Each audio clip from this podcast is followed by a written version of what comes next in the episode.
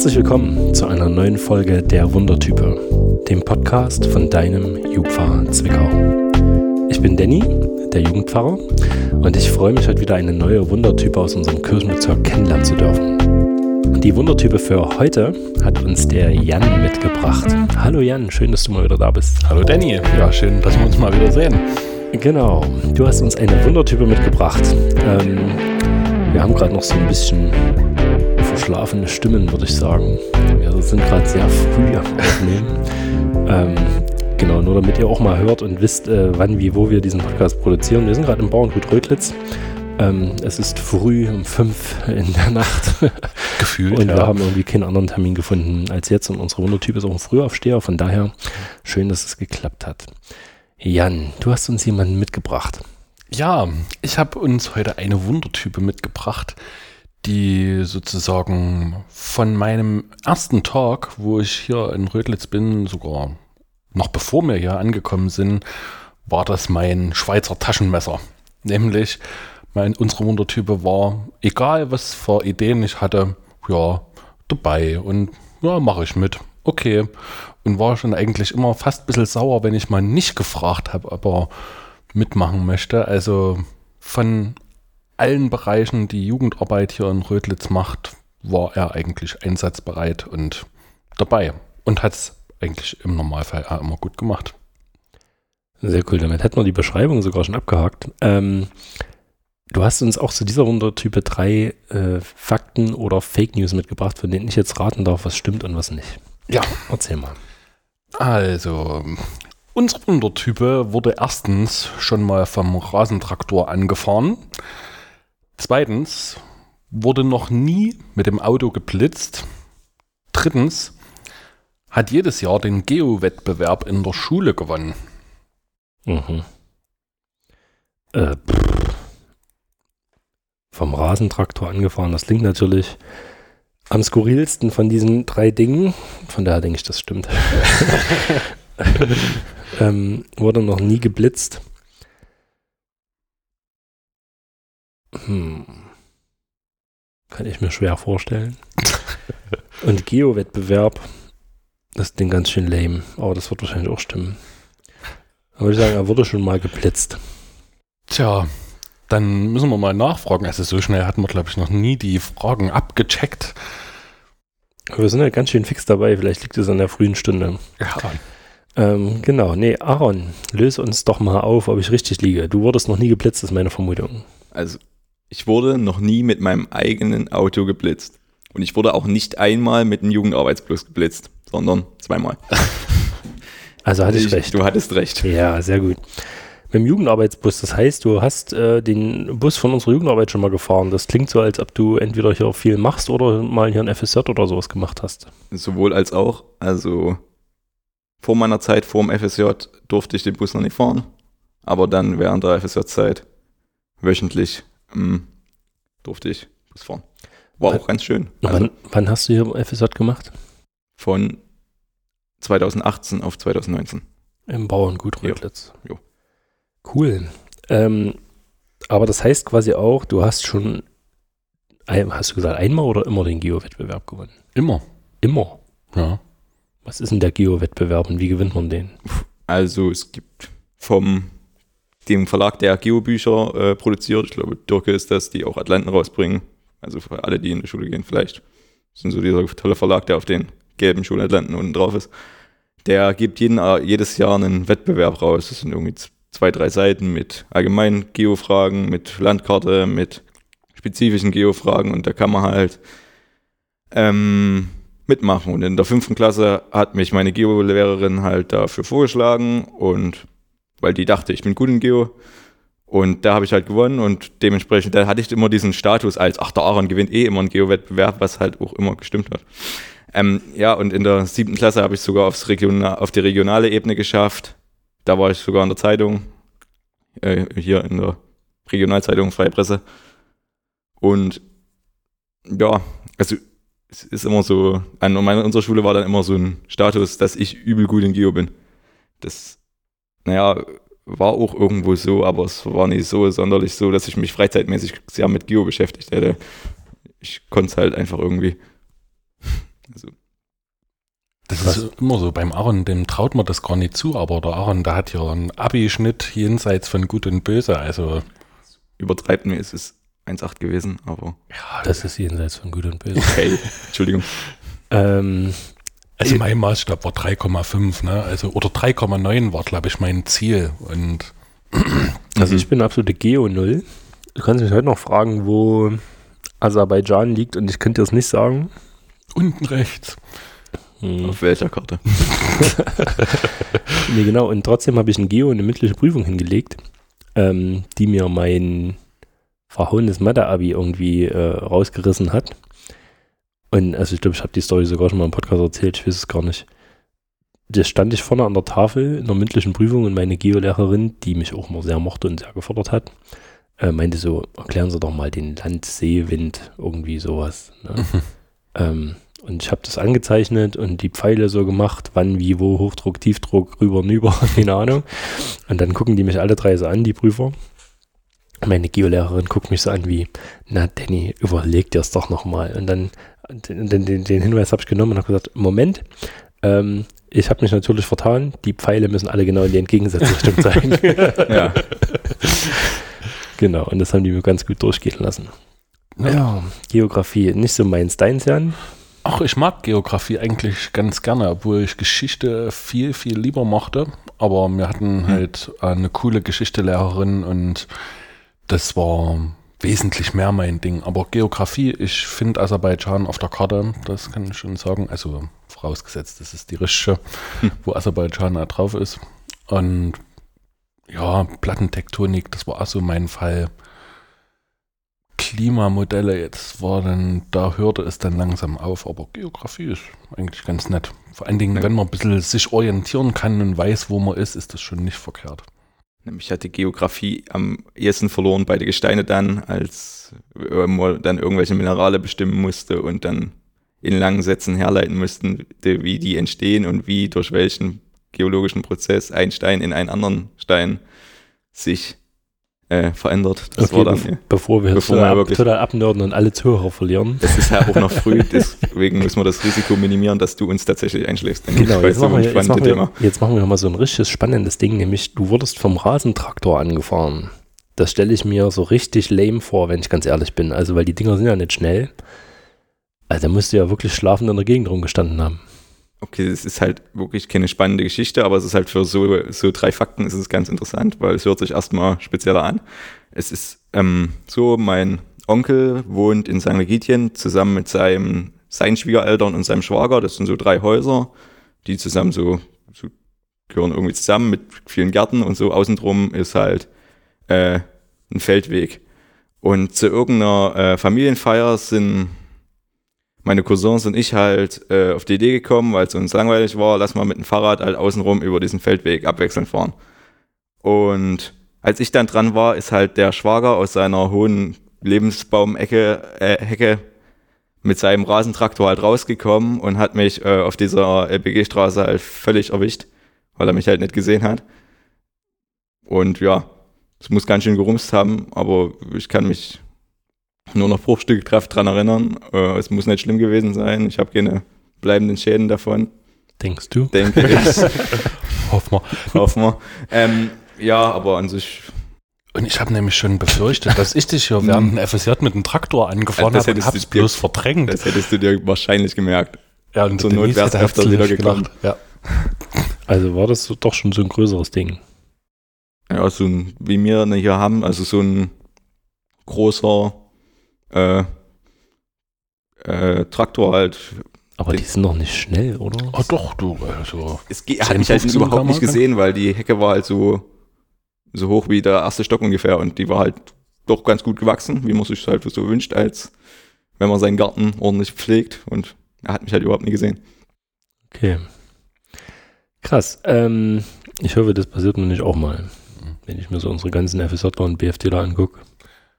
Du musst immer bloß nachfragen, wann sie Rasen mähen und dann Mhm. halt nicht herkommen. Ne? Genau. Okay. Ähm, Entschuldigung. wann habt ihr zwei euch denn mal kennengelernt? Also war das erst zum FSJ? War das schon vorher? Könnt ihr euch noch an den Zeitpunkt erinnern?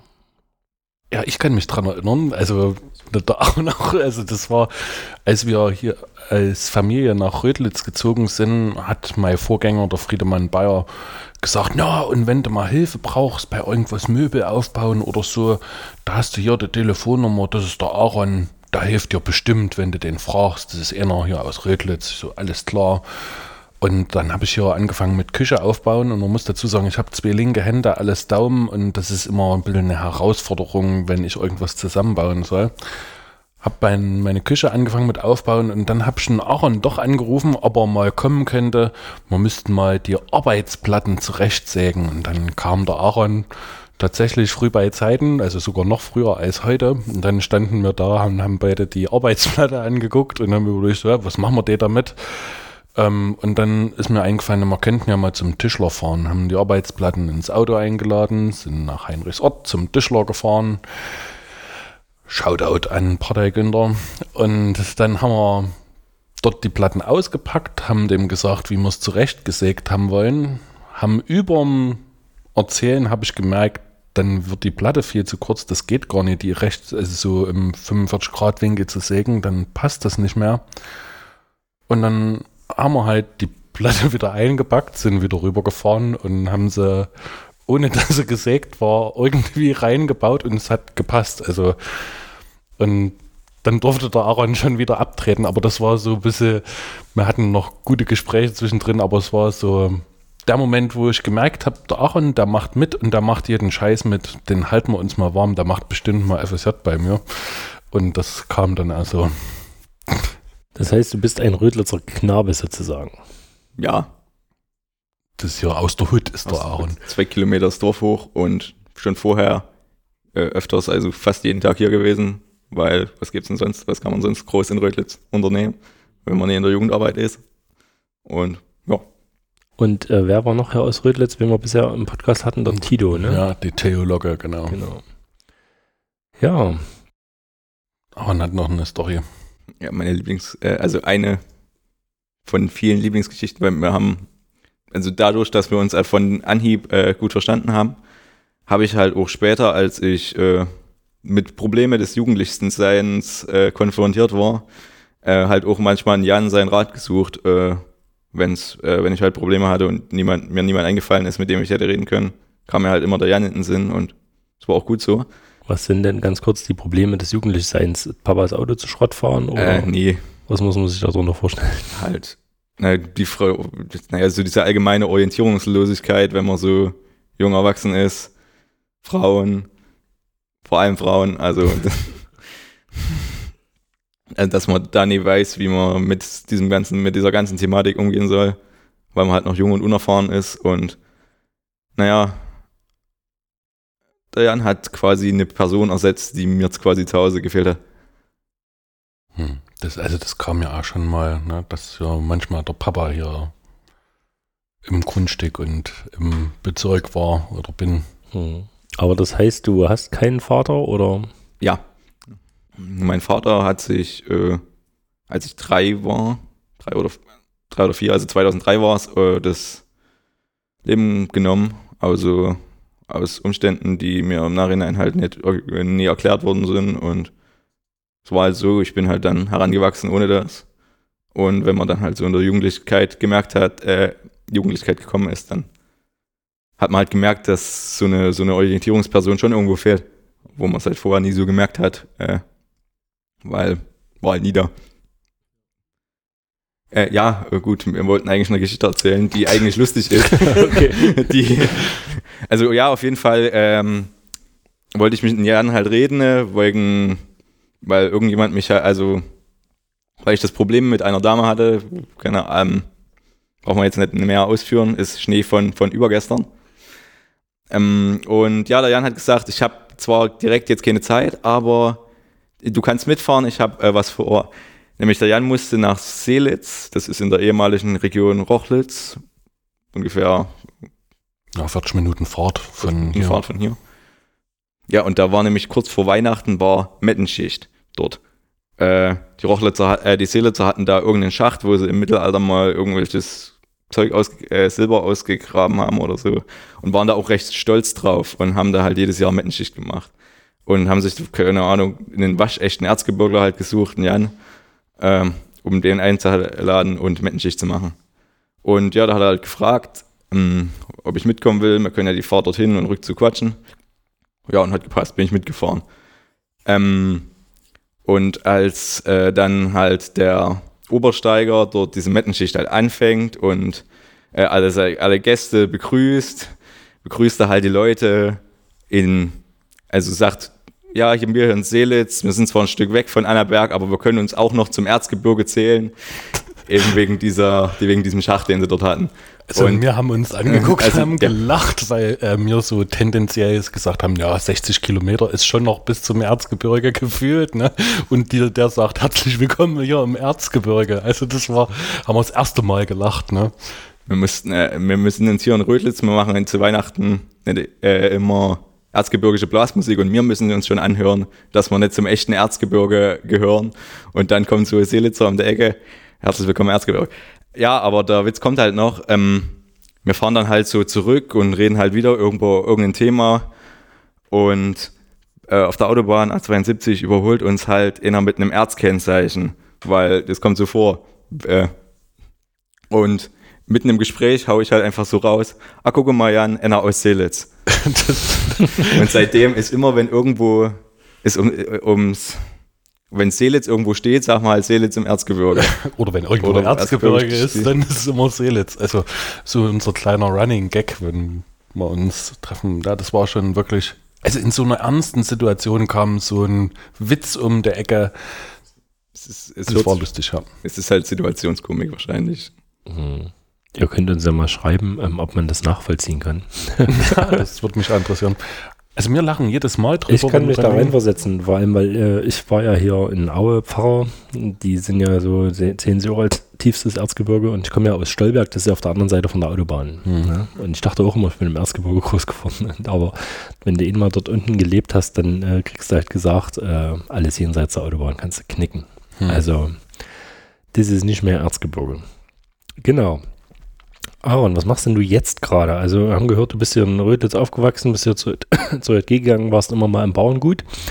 Ähm, wie alt bist du jetzt und was machst du jetzt? Ich bin jetzt 21 geworden, vor anderthalb Monaten oder so. Und studiere jetzt schon seit einem Jahr äh, Theologie in Leipzig. Also bin jetzt zweites Semester durch, drittes Semester fängt in einer Woche oder zwei an. Ach, cool. Quasi mit dem Tilo zusammen oder ist der, oh, habt ihr zusammen angefangen? Ja, oder? wir haben zusammen angefangen. Mhm. Sind zusammen aufgewachsen. Das sind Kumpels, seit sie kleine Buben sind. Mhm. Ja. Jetzt, und jetzt studiert er zusammen Theologie. Ja. es fehlt bloß noch, dass sie dann irgendwann zusammen eine Gemeinde aufmachen. Na, da Schauen wir mal. Da gibt es jetzt schon hier so zwei junge Pastoren, ziemlich hipster, irgendwo da im Norden bei Hamburg in der Nähe, die gemeinsam Teamveramt machen. Und der eine ist halt so ein zugehackter Punk irgendwie und der andere ist so eher so der, der Stylo-Hip-Hop-Popper. Mhm. Und die machen Social Media mäßig ziemlich viel und äh, auch Haufen Zeug zusammen. Genau, also ich glaube, Teamveramt ist so ein, ist so ein Ding, was in Zukunft äh, noch häufiger hoffentlich auf uns zukommt. Schauen wir mal. Wenn man dann davon trotzdem leben kann, ne? Also, Ach, klar, warum nicht? Reise hingeht. Hm das Pfarrerbild ist ja auch im Mandel. So, das heißt, äh, du studierst gerade Theologie und bist so im dritten Semester. Genau. Und äh, bei mir am Anfang im Theologiestudium, ich habe direkt im, in den ersten zwei Semestern alle Bibelkunden und alle Sprachen weggemacht. Also Griechisch, Hebräisch, Latein hatte ich schon in der Schule und Bibelkunde, weil ich ja wissen wollte, was in der Bibel steht. Bis ich gemerkt habe, scheiße, ich muss alles auswendig lernen, was in der Bibel steht. Ich habe das beides im ersten Semester gemacht und äh, glücklicherweise bestanden. Ähm, wie sieht es bei dir aus? Was hast du da schon weg? Ähm, was, was machst du gerade? Also weg habe ich jetzt schon Latein. Äh, vor ein paar Wochen war Latinum. Ganz gut bestanden. Bibelkunde ist durch. AT, NT. Und äh, es geht Religionspädagogik und praktische Theologie habe ich bis jetzt schon abgehakt. Mm, und weiter geht's jetzt mit äh, Religionswissenschaften. Da bin ich gespannt, was das so mit sich bringt. Das ist spannend. Ich hoffe es. Ich will so mein, also kommt immer darauf an, wer es lehrt, das war so mein Nichtfach. Also. da hat mich dann Theologie doch mehr interessiert. Weil, äh, also kannst du mal zu, von Karl Barth in der Ka äh, kirchlichen Dogmatik, äh, ich glaube, das 13. Kapitelbuch, ich weiß gerade gar nicht, KD 13, ähm, lesen das Problem der Religion in der Theologie. Ähm, da lässt er sich mal schön drüber aus, warum man Religion und Theologie schön auseinanderhalten sollte. Theologie ist nämlich die Rede von Gott, ähm, wo man sich mit Gott beschäftigt und dem, was von ihm kommt. Und nach Karl Barth ist das ja immer Offenbarungsgeschehen, also Gott offenbart sich uns. Und die Religion ist so das Untersuchen des menschlichen Phänomenes, dass Menschen irgendwie immer was anbeten müssen. Also das goldene Kalb ist zum Beispiel auch eine Religion. ähm, oder die ganzen Sekten und Religionsgemeinschaften, die wir auf dieser Welt haben. Und das Christentum ist natürlich auch eine Religion, weil auch wir Christen quasi etwas anbeten.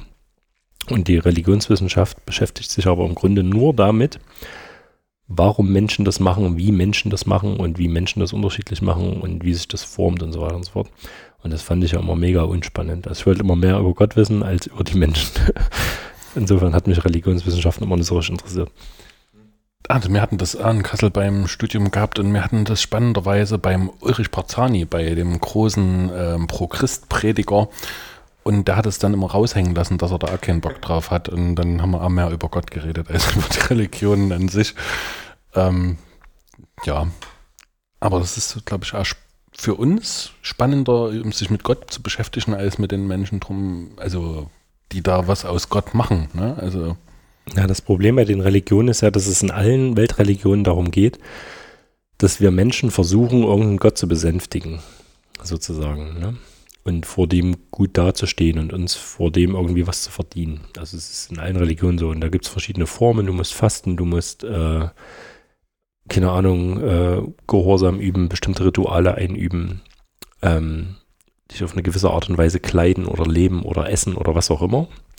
Und beim Christentum, wenn man es mal streng genommen nimmt, dann sollte das eigentlich keine Religion sein, weil da geht es nicht darum, da geht es darum, dass, dass ein Gott irgendwie etwas für uns getan hat und nicht darum, dass wir etwas für Gott tun. Also sämtliche Religionen versuchen, wenn man hier das Bild von dieser Himmelsleiter bemüht, ne, diese Leiter Richtung Himmel zu erklimmen oder Richtung Gottheit zu erklimmen in verschiedenen Heiligkeitsstufen.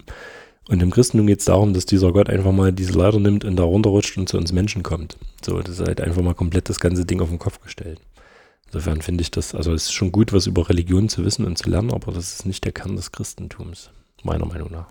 Das Spannende ist, dass wir aber immer wieder trotzdem, obwohl wir wissen, dass Gott die Leiter runtergerutscht ist, trotzdem versuchen, diese Leiter hochzuklettern. Ne? Also das durch verschiedene Sachen, die wir tun oder denken oder sagen. Genau, weil dieses Phänomen Religion halt in uns Menschen auch irgendwie drinsteckt. Wir wollen irgendwie uns besser fühlen durch die Dinge, die wir tun, durch die Gottheiten, die wir anbeten, durch die frommen Übungen und Leistungen, die wir machen. Ähm, das ist ganz schön verwirrend manchmal, weil man da auch selber drinsteckt. Wie geht's dir da im Theologiestudium? Hat sich da in deinem Glaubensleben äh, bisher, also keine Ahnung, gab es eine Schwerpunktverlagerung? Hast du irgendwie was Neues entdeckt? Bis jetzt eher weniger tatsächlich. Also ich bin ja auch äh, mit allem überhäuft worden vorher. Was, du studierst Theologie, pass bloß auf, dass du ja dein Glauben nicht verlierst. Und was die euch dort alles erzählen, pass bloß, also auf. Und als ich dann hingekommen bin, war es recht unspektakulär. Also ich, bis jetzt kam keine für mich wahrnehmbare große Schwerpunktverlagerung hinzu wahrscheinlich, wenn ich dann mal in fünf, zehn Jahren draufblicke, sehe ich das vielleicht anders, aber jetzt so währenddessen merke ich es nicht so. Also mir kam dieses Vorteil auch ganz oft unter. Was, du studierst Theologie, musst aber aufpassen, dass du deinen Glauben nicht verlierst. Ähm, ich weiß nicht, ich kann das auch nicht so unterschreiben. Also ich glaube, jemand, der wirklich einen lebendigen Glauben hat, einen lebendigen Gott und eine Beziehung mit dem, der kann im Theologiestudium seinen Glauben nicht verlieren. Also es ist ja nur äh, also klar gibt es da herausfordernde Momente und dein Glauben wird nochmal geweitet und eingefahrene Sichtweisen oder Dinge, die du irgendwie aus deiner Kinderstube mitgebracht hast, werden mal, werden mal krass hinterfragt. Ähm, aber ich vergleiche das immer mit meiner Frau. Also ich bin verheiratet so und ich habe im Theologiestudium auch immer gesagt, na, die, diese Beziehung mit Gott, das ist wie wenn du verheiratet bist und dann studierst du das Fach meine Frau. So. Und dann kann dir der Professor sonst irgendwie was erzählen, was deine Frau hat drei Augen und zwei, äh, zwei Arme auf der einen Seite und, und, keine Ahnung, ein Bein hängt auf der anderen Seite oder keine Ahnung was. Und dann gehst du halt nach Hause und überzeugst dich doch vom Gegenteil. Also, der kann ja dort vorne erzählen, was er will. Ähm, und das kann mich noch so der Frage stellen. Aber was mir immer wirklich weitergeholfen hat, ist, wenn der mir erzählt hat, hier seine Frau, ne? Die mag das total, wenn du die mal für ihre Ringe lobst oder für ihre Ohrringe. Oder wie die sich rausgeputzt hat, so, ne? Ähm, das ist eine blöde Analogie auf Gott hin, aber das waren so die Dinge, die mich quasi in meiner Beziehung weitergebracht haben. Und da findet man im Theologiestudium auch relativ viel, wenn man da mal genau hinhört und genau hinschaut. Genau, ein paar Querulanten, so den Professoren gibt es auch immer. Ja, bei uns haben sie am Anfang gesagt, ja, ähm, wir reißen euer Glaubensgebäude, euer naiv, naives Kinderglaubengebäude bis auf die Grundmauern nieder und am Ende, was da stehen bleibt, das Fundament, das ist die Bibel. Und darauf bauen wir euren neuen Glauben drauf auf. Und ich dann so, na gut, bei mir steht da Zelt. Ich war da drei Jahre Christ, ne, da war noch nicht viel ein Gebäude, was es einzureisen ging. Ich empfand das nicht als schmerzhaft, was da irgendwie weggerissen wurde. Ich hatte keinen naiven Kinderglauben und ich fand das auch überhaupt nicht schlimm. Also bei uns, also da sind schon einige ins Zweifeln gekommen, aber bei uns gab es die, ähm, ja sozusagen die Lösung für das Problem, nämlich eine gelebte Gemeinschaft miteinander immer glauben zu leben. Und da gab es sogar einen Arbeitskreis, der sich ums geistliche Leben gekümmert hat, damit halt immer Hauskreise stattfanden, Andachten und Bibelarbeiten und weiß gar nicht, was wir alles gemacht haben. Also in einer Gemeinschaft, da hat die Gemeinschaft durchgetragen. Das ist halt die, der Vorteil der Nicht-Uni sozusagen, wenn die, je kleiner die Gruppe, desto intensiver die geistliche Gemeinschaft, wo man sich dann halt dadurch solche Tiefs tragen kann. Hm. Hm. Naja, ich habe auch manchmal das Gefühl, wenn ich, wenn ich zurückblickend an meine Professoren denke, dass die halt wirklich alle aus so einer frommen Pfarrersfamilie meistens irgendwie kommen. Ähm, was ja auch nicht immer ganz gesund ist, ne? Ja. Durch so eine richtig harte Christenlehre, Konfi-Zeit, junge Gemeinde, immer mit dem Druck irgendwie leisten zu müssen, leisten zu müssen, leisten zu müssen und dass die dann im Theologiestudium irgendwie so dieses Befreiende erstmal für sich entdeckt haben im Glauben und das alles verteufeln, was da quasi vorher war. Ähm, und jetzt das quasi auf jeden Theologiestudenten irgendwie projizieren. Ich selber bin auch erst mit 17 Jahren zum Glauben gekommen und äh, bei mir gab es das auch alles nicht und ich finde es bis heute auch nicht ganz so wichtig, dass wir äh, Kindern irgendwie Gebote eintrichtern, sondern ich weiß nicht, dass wir die die Freiheit des Glaubens lernen, ist mir irgendwie wichtiger. Und Gott kann die auch später noch, ähm, selbst wenn da im, im jüngsten Alter äh, nichts gesät wurde, immer noch zu sich rufen. Ich habe es ja selber erlebt. Ähm, insofern habe ich überhaupt gar keine Ambition. Und äh, also das irgendwie alles zu verteufeln. Aber bei vielen Theologieprofessoren hast, hast du das Gefühl, die, die verarbeiten da ihre eigene Vergangenheit so ein bisschen manchmal. Hm, das, das muss man manchmal ein bisschen ja. mit, einer, mit einer gesunden Distanz betrachten, glaube ich. Und das sind halt auch nur Menschen. Also es sind halt nicht irgendwie perfekte Götter in, keine Ahnung, die dir nur Wahrheit erzählen, sondern die sind auch alle auf der Suche und äh, versuchen dich voranzubringen in deinem Umgang mit Gott, der Bibel, der Gemeinde. Genau. Ich fand es spannend. Unser Professor für NT, der hat damals gesagt gehabt, ja, ähm, ich komme eigentlich nicht hierher, um Ihnen was beizubringen, sondern ich komme hierher, um selber was zu lernen. Und das war total spannend, dass der halt immer wieder den Prozess, also das hat man zwischendrin nicht immer gemerkt, weil der hat uns wirklich viel beigebracht, ähm, aber dass der wirklich immer in so einem Prozess drinne war und ich glaube, das hat mir immer den Anspruch gegeben, wenn ich Jugendarbeit mache, dass ich eigentlich mehr von den Jugendlichen lerne als die von mir. Also das ist so in meinen Gedanken eingekommen. Natürlich der positive Nebeneffekt, dass die meisten auch irgendwas für sich mitnehmen können. Aber ich lerne meistens ganz viel, wenn wir mit den Jugendlichen unterwegs sind, sei es Jugo, sei es Rüstzeiten, Projekte, irgendwas. Das, oder mit den FSJler, BFDler, wenn wir zusammen sind, da lerne ich unglaublich viel äh, über Gott und die Welt und aber halt auch über Jugendliche. Und das ist schon schön. Okay. Aaron, du hast uns auch ein Thema mitgebracht. Ähm, erzähl mal. Okay. Ja, ich muss äh, immer noch ein bisschen sortieren, damit nicht jeder Satz äh, geholpert rauskommt. Ähm, ja, wir äh, haben ja gerade über das Studium geredet und über die Bibelkunden und es ging halt auch oft dazu, dass halt gesagt wurde, ja, was halt in der Bibel steht, das ist, das haben hm, sich Leute gewissermaßen ja nie direkt ausgedacht, aber das ist jetzt nie alles äh, 100 Prozent äh, von, von Gott gegeben.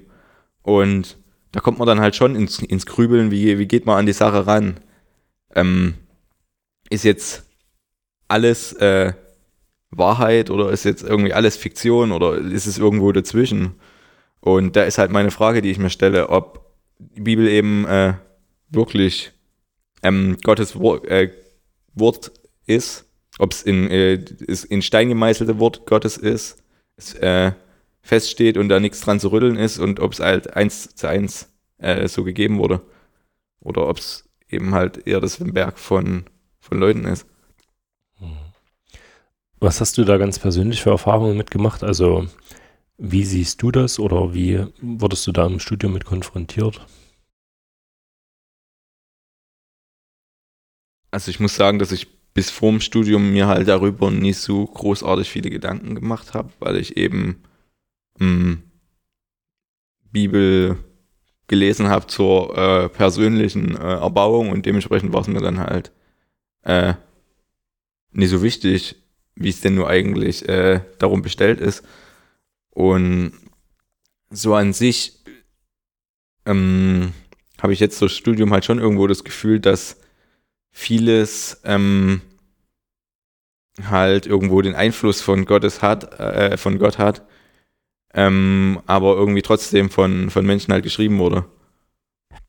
Und dass man da halt äh, überlegen muss.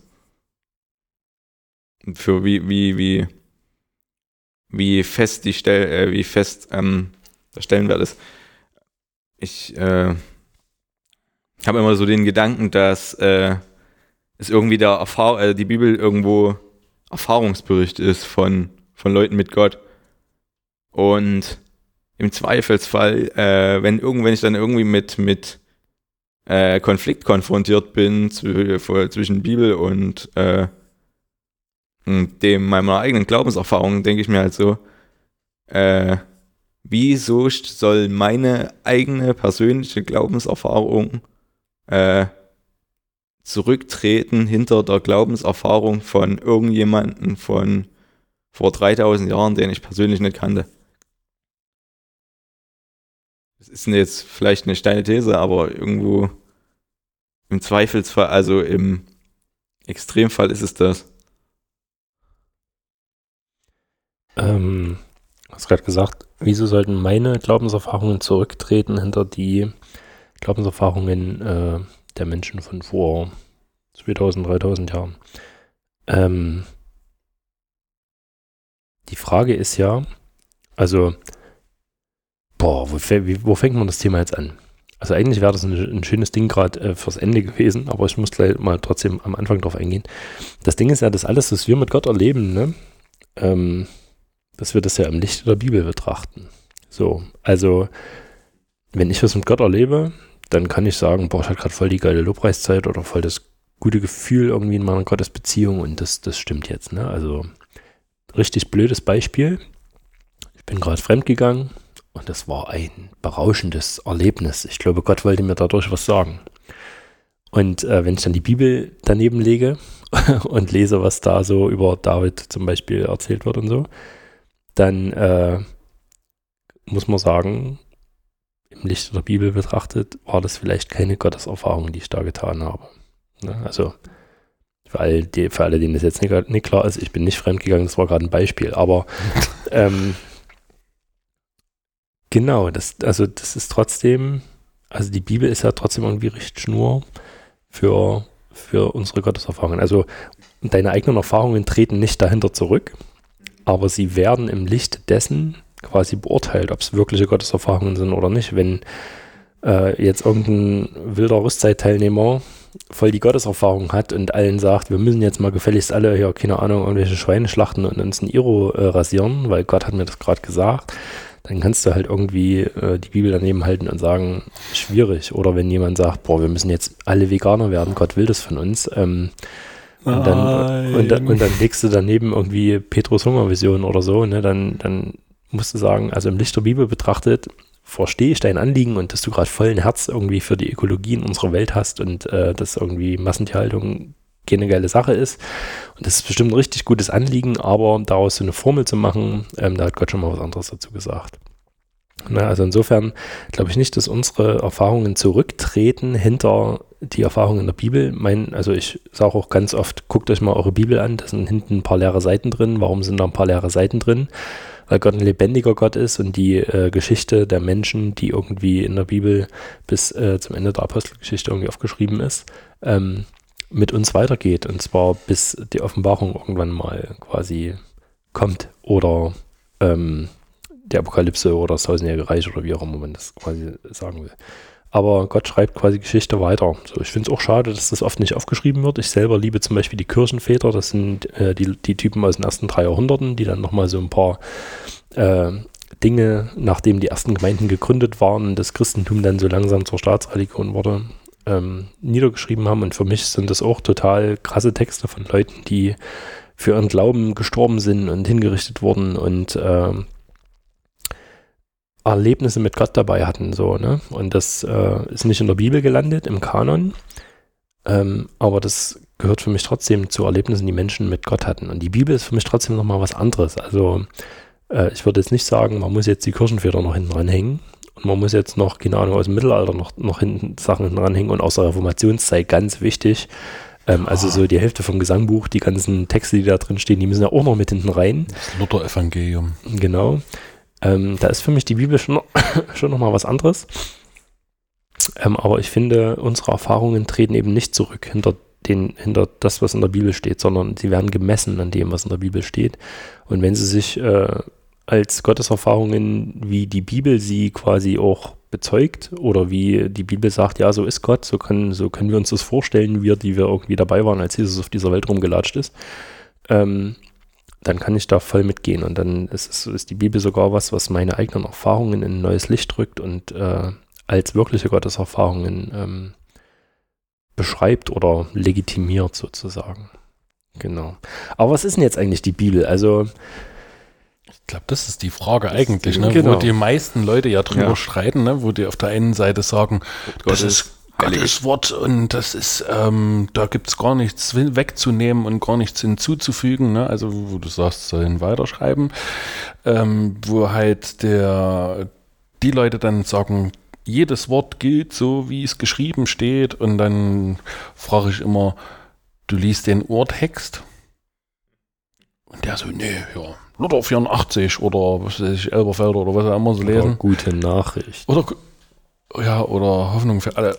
Na gut, jedenfalls frage ich dann immer, was, von, was sie denn von der Bibel lesen und dann stelle ich dann immer fest, na Mensch, aber das hat ja jemand übersetzt, das ist gar nicht so, ist original. Da müsstest du schon mal noch schnell Griechisch und Hebräisch lernen, dass das Original, so wie es aus. Nee, das ist ja, äh, Gott hat es ja denen in den Mund gelegt oder in der Hand gelegt, die das übersetzt haben.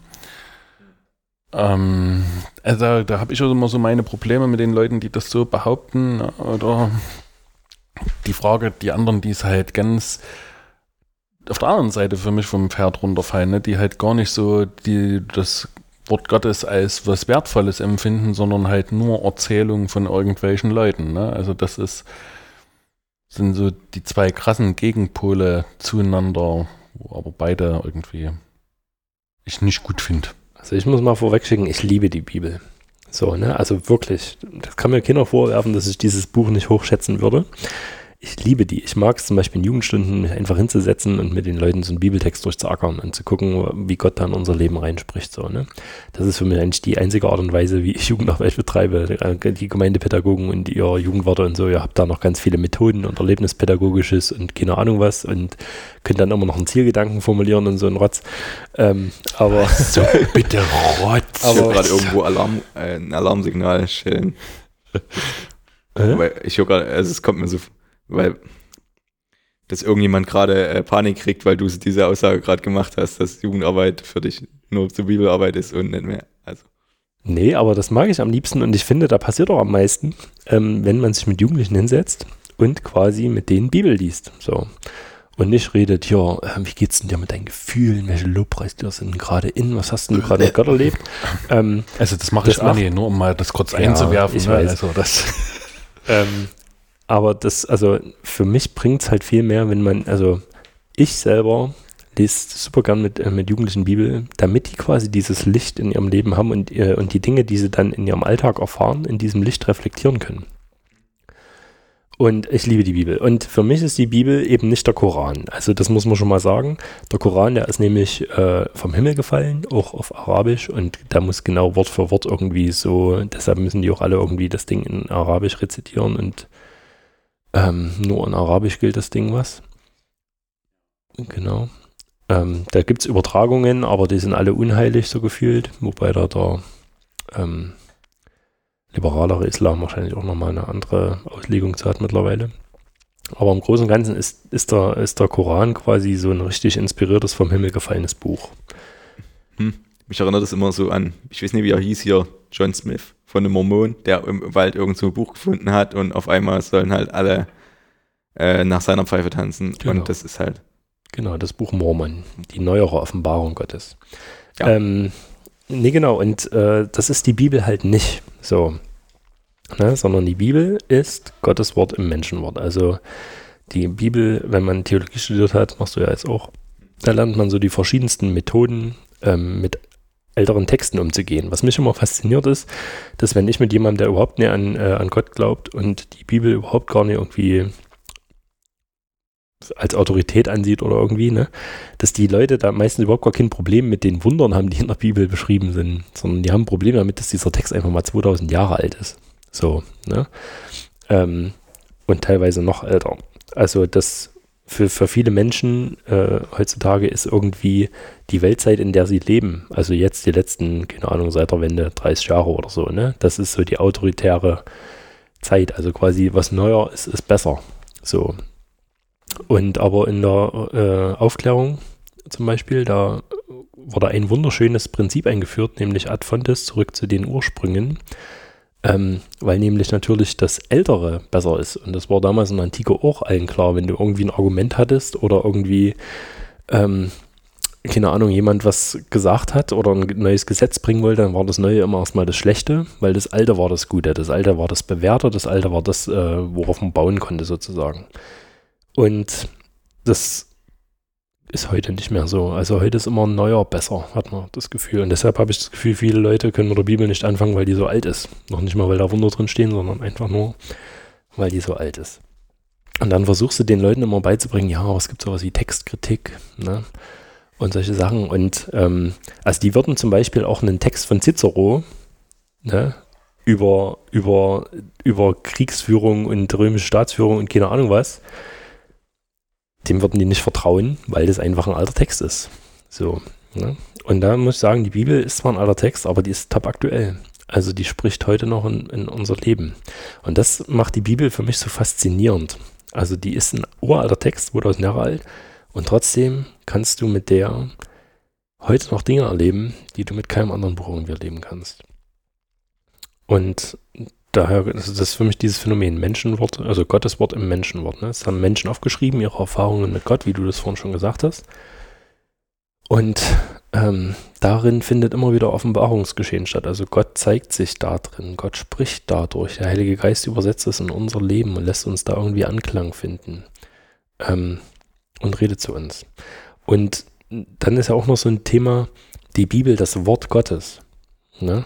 Das ist ja auch schon krasser Hoheitstitel, wenn man so will. Also die Bibel ist das Wort Gottes, sagen wir Christen ja ganz oft. Habt ihr eine Idee, warum wir das sagen? Ja, weil es Autorität ist. Ne? Also weil es mir oder weil das der Bibel sozusagen auch Autorität verleiht, wenn man sie zitiert. Also umgekehrt sozusagen. Ne? Also nicht, weil das von Gott herkommt, sondern weil dadurch das Wort wertvoller wird in der Argumentation. Na, dann wäre es ja doof, wenn wir die Wort Gottes nennen. Ja, aber ich glaube, so ist es entstanden, dieses als Wort Gottes, ne? dass das ein, so ein Autoritätendings ist. Also ich sage zum Beispiel an Gottes Wort aus Menschenhand. Das ist für mich das Entscheidende, dass die Menschen das aufgeschrieben haben, ne? dass das sozusagen ähm, das Erleben von Menschen Beschreibungen Gottes sind, wo die ihre Geschichten mit Gott erlebt haben und das aufgeschrieben haben darum dürfen sich halt auch Sachen widersprechen. Also innerhalb der Bibel gibt es Sachen, die anders sind, obwohl es an anderer Stelle wieder ganz anders steht. Und ich finde das gar nicht schlimm, weil das halt die Geschichten der Menschen sind und es hat trotzdem Autorität über meinem Leben, weil es die besten Texte sind, die ich mir vorstellen kann, wo ich was über Gott erfahren kann und über seine Beziehung zu mir oder sein Streben nach Leben oder sein, wie, wo ich erfahre, wie Jesus ist, wie Gott ist, wie er lebt, mit uns Menschen umgehen will, wie wir als Menschen miteinander umgehen. Aber es ist halt doch aus, aus Menschenhand gekommen und das ist auch gut so, weil das macht es so nahbar. Also da, darum kommt man dem so nah. Und es hat halt nicht diese übelst krass Autorität. Das erlebe ich manchmal in der Jugendarbeit, dass Leute sagen, boah, das ist ja so ein altes Buch, ne? Das ist, können alte Leute lesen. Das ist so ein Argument, was mir manchmal entgegengebracht wird. Oder halt so, ähm, ich mag nicht, wie ich dadurch das, das so beherrscht werde durch das, durch die Bibel. Also so mit Vorschriften und so. Und ich sehe das eigentlich viel relaxter, ne? Also ich muss das nicht alles tun, was da drin steht, aber ich glaube, es schadet mir nicht, wenn ich es tue, wenn ich da noch lebe. Genau. Ich, ich bin gerade bei den Widersprüchen hängen geblieben im Kopf. Ähm, da gibt es noch hier diese ganz offensichtlichen, ne, der Hase ist ein Wiederkäuer, was der jeder Biologe irgendwie heute wieder widerlegen würde, wo dann viele sagen, ja, ist ein Übersetzungsfehler, keine Ahnung was. Das sind so Haarspaltereien, da gibt es so Sachen, aber dann gibt es wirklich Dinge, wo zweimal genau das Entgegengesetzte drin steht. Also zum Beispiel, also beim zentralen Kern unseres Glaubens, ne? Paulus sagt im Römerbrief, der Mensch wird nicht aus Werken gerecht, sondern aus Glauben allein. Ähm, wo steht es? Im Jakobusbrief schreibt Petrus genau das Gegenteil. Der Mensch wird nicht allein aus Glauben gerecht, fertigt, sondern aus den Werken, die er tut. Also der schreibt quasi genau das Gegenteil. Und die zwei, die kannten sich, die wussten voneinander. Es waren beides Apostel. Die haben sich auf dem Apostelkonzil, kann man in Apostelgeschichte irgendwie nachlesen, ähm, getroffen und haben über genau solche Dinge verhandelt. Und die sind trotzdem in Frieden auseinandergegangen, obwohl die komplett das Gegenteilige gesagt haben. Und für uns ist es dann immer so, als ob sich die Bibel da widerspricht, aber die Menschen und wie die Menschen drauf sind und was die Menschen machen und was die Menschen für einen Auftrag von Gott haben, das, äh, das setzt halt auch nochmal in Kontext, wie Gott in verschiedenen Situationen spricht. Ne? Paulus, der hat irgendwie äh, versucht, Missionen voranzutreiben. Und für Missionen ist es wichtig, äh, quasi zu sagen, Leute, also Paulus hat auch oft die Konflikte zwischen Judenchristen und Heidenchristen, ne?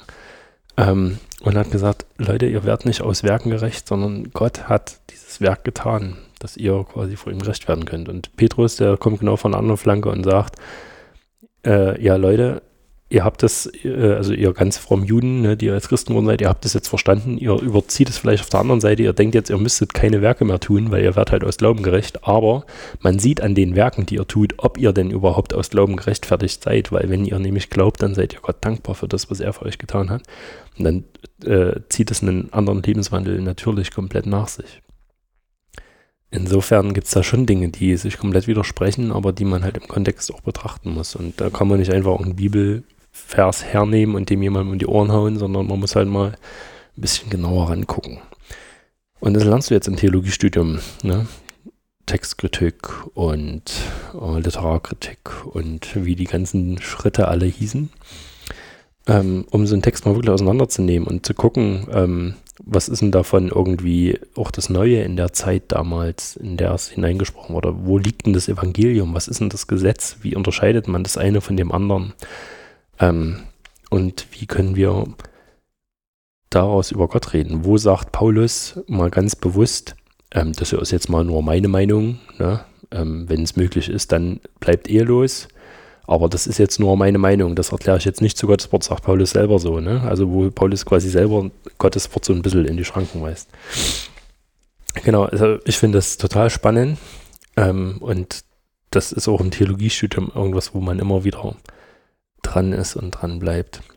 Und dann wollte ich aber nochmal auf das Wort Gottes hin. Ne? Also die Bibel wird ja oft das Wort Gottes genannt.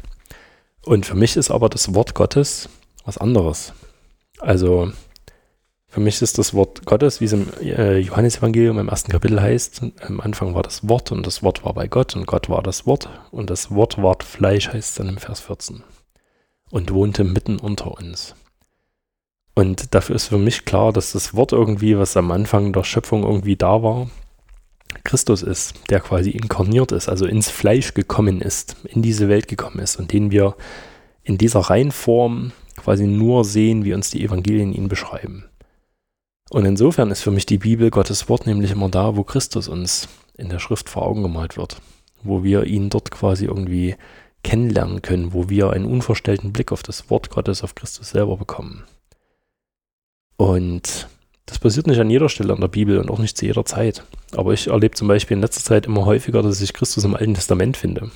Ähm, unvorstellbar eigentlich von einem Theologen. Also da gibt es richtig, richtig krasse Diskussionen zu. Ja. Aber auch im Alten Testament finde ich ganz oft Christus, der mir vor Augen gemalt wird. Ob das der Josef ist, der von all seinen Brüdern irgendwie verraten und verkauft wird und hinabgelassen wird in, äh, in, in den Brunnen, in die Dunkelheit, wie Christus, der verraten und verkauft wird und quasi stirbt, nur um dann zur Rechten des Pharaos zu sitzen, Christus zur Rechten Gottes zu sitzen und die sterbenden Brüder, die bei ihm ankommen, quasi zu empfangen und ihnen schon ein wie, wie sagt Christus, eine Wohnung zu bereiten und sie vor dem Tod zu retten. Äh, du willst gerade was sagen, Aaron? Sagen. Ähm, haben wir Zeit dafür? Oder? Wir haben Zeit. Wir haben Zeit, das ist super. Ähm, das das äh, ist auch mir letztens äh, über den Weg gelaufen. Ja, eben, aber nach, äh, wir hatten nach deiner letzten Jugo-Predigt äh, hatte ich mit dem Tito drüber diskutiert, weil das ist, mir kam das ein bisschen komisch vor, weil ich fand das irgendwo, äh, naja, mh, wie drücke ich das jetzt aus? Also, ähm, auch, auch, aus Johannes lese ich raus, dass nichts ohne, äh, ich weiß nicht, welcher Vers es ist, aber da steht doch, ohne nichts ist ohne das Wort. Und dann denke ich mir halt so, ähm, warum äh, Jesus dann halt noch so explizit aus diesen alten testamentlichen Bibelstellen raus äh, äh, zu, zu suchen, rauszustellen, wenn ich äh, mir doch sicher sein kann, dass er mit Gott da sowieso schon drin gewirkt hat. An eben einem Menschen. Genau. Also für alle Nicht-Theologen, wenn Jesus eh überall drin steckt, braucht man nicht rauszusuchen. Ja. Naja, aber ihn zu, quasi zu entdecken, das ist ja das Ding. Also, Pet, also Josef ist nicht Christus, ne? aber Josef ist schon ein Bild, in dem wir Christus irgendwie entdecken können.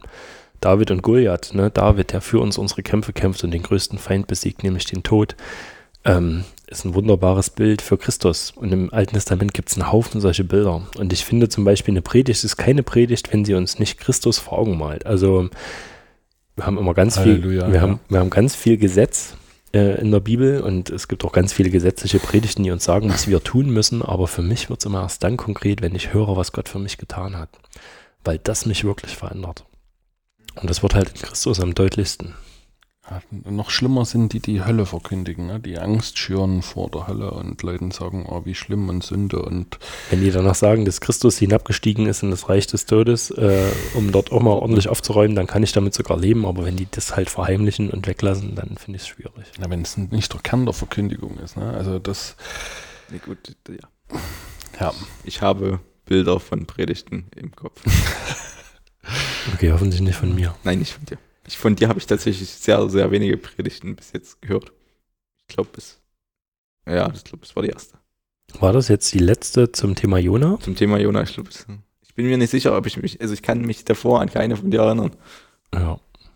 Na, bei Jona ist Christus ein bisschen kurz gekommen, muss ich sagen. Also das war dann hinten so im Nachklapp, aber ich sollte ja maximal irgendwie 30 Minuten machen.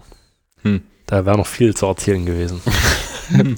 ich finde es auch mal schlimm, wenn die Predigten so eingegrenzt werden, so zeitlich. Man kann über alles predigen, außer über 25 Minuten.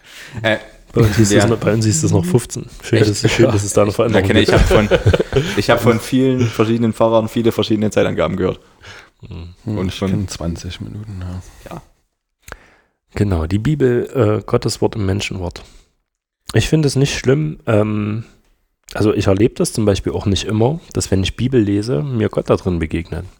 Ich darf sicher sein, dass Gott das will, ne? aber ob ich dafür offen bin ähm, und überhaupt das erwarte, dass er mir da drin begegnet, ist nochmal eine ganz andere Sache. Ähm, aber ich habe nirgendwo sonst in meinem Leben das Reden Gottes so unmittelbar, wie wenn ich die Bibel lese. Eben weil da drin was passiert, ähm, was sich unserer Kontrolle irgendwie entzieht. Und das finde ich so total faszinierend an diesem Buch. Genau. Habt ihr noch was? Nee, ich bin durch. Das ist ein schönes Schlusswort. Hm. Man könnte noch ganz kurz hinranschieben, dass es natürlich Bibelübersetzungen und Bibelübertragungen gibt. Das hast du im Studium wahrscheinlich auch schon gelernt. Es gibt quasi die Bibelübersetzungen im Deutschen, die äh, aus dem Urtext heraus sind, also quasi die Lutherbibel, die Elberfelder Bibel, die Schlachterbibel, die Neue Genfer Übersetzung, die Basisbibel. Und es gibt die Übertragungen, also zum Beispiel Gute Nachricht, Hoffnung für alle. Was gibt es da noch? Neue evangelistische über Neues Leben. ja, neues Leben.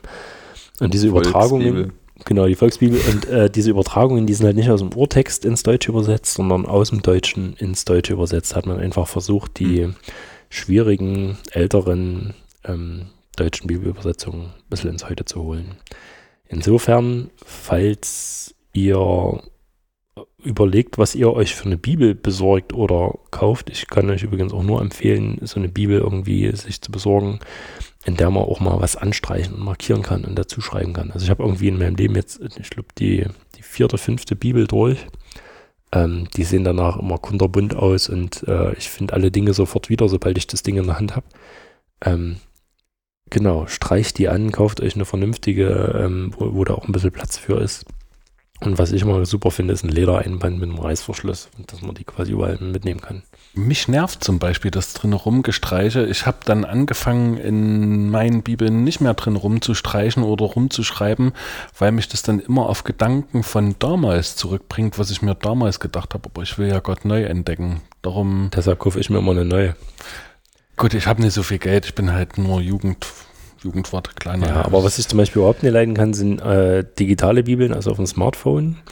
Ähm, das ist schön, wenn man mal schnell was nachgucken will, aber das ist irgendwie nicht so ein Buch, mit dem ich arbeiten kann. Also arbeiten klingt jetzt auch komisch, aber ähm, ich weiß nicht, das ist so beliebig irgendwie. Und selbst wenn du ja eine Markier- oder Notizfunktion hast, ich weiß nicht, ich finde da drin trotzdem nicht wieder, obwohl es digital ist und Volltext durchsuchbar und so weiter und so fort. Ich brauche irgendwie so eine haptische Bibel. Buch in der Hand zu haben, ist auch ein echt gutes Gefühl und vor allem, wenn man ein schönes neues Buch aufmacht, das riecht auch gut. Das riecht auch gut. Mhm.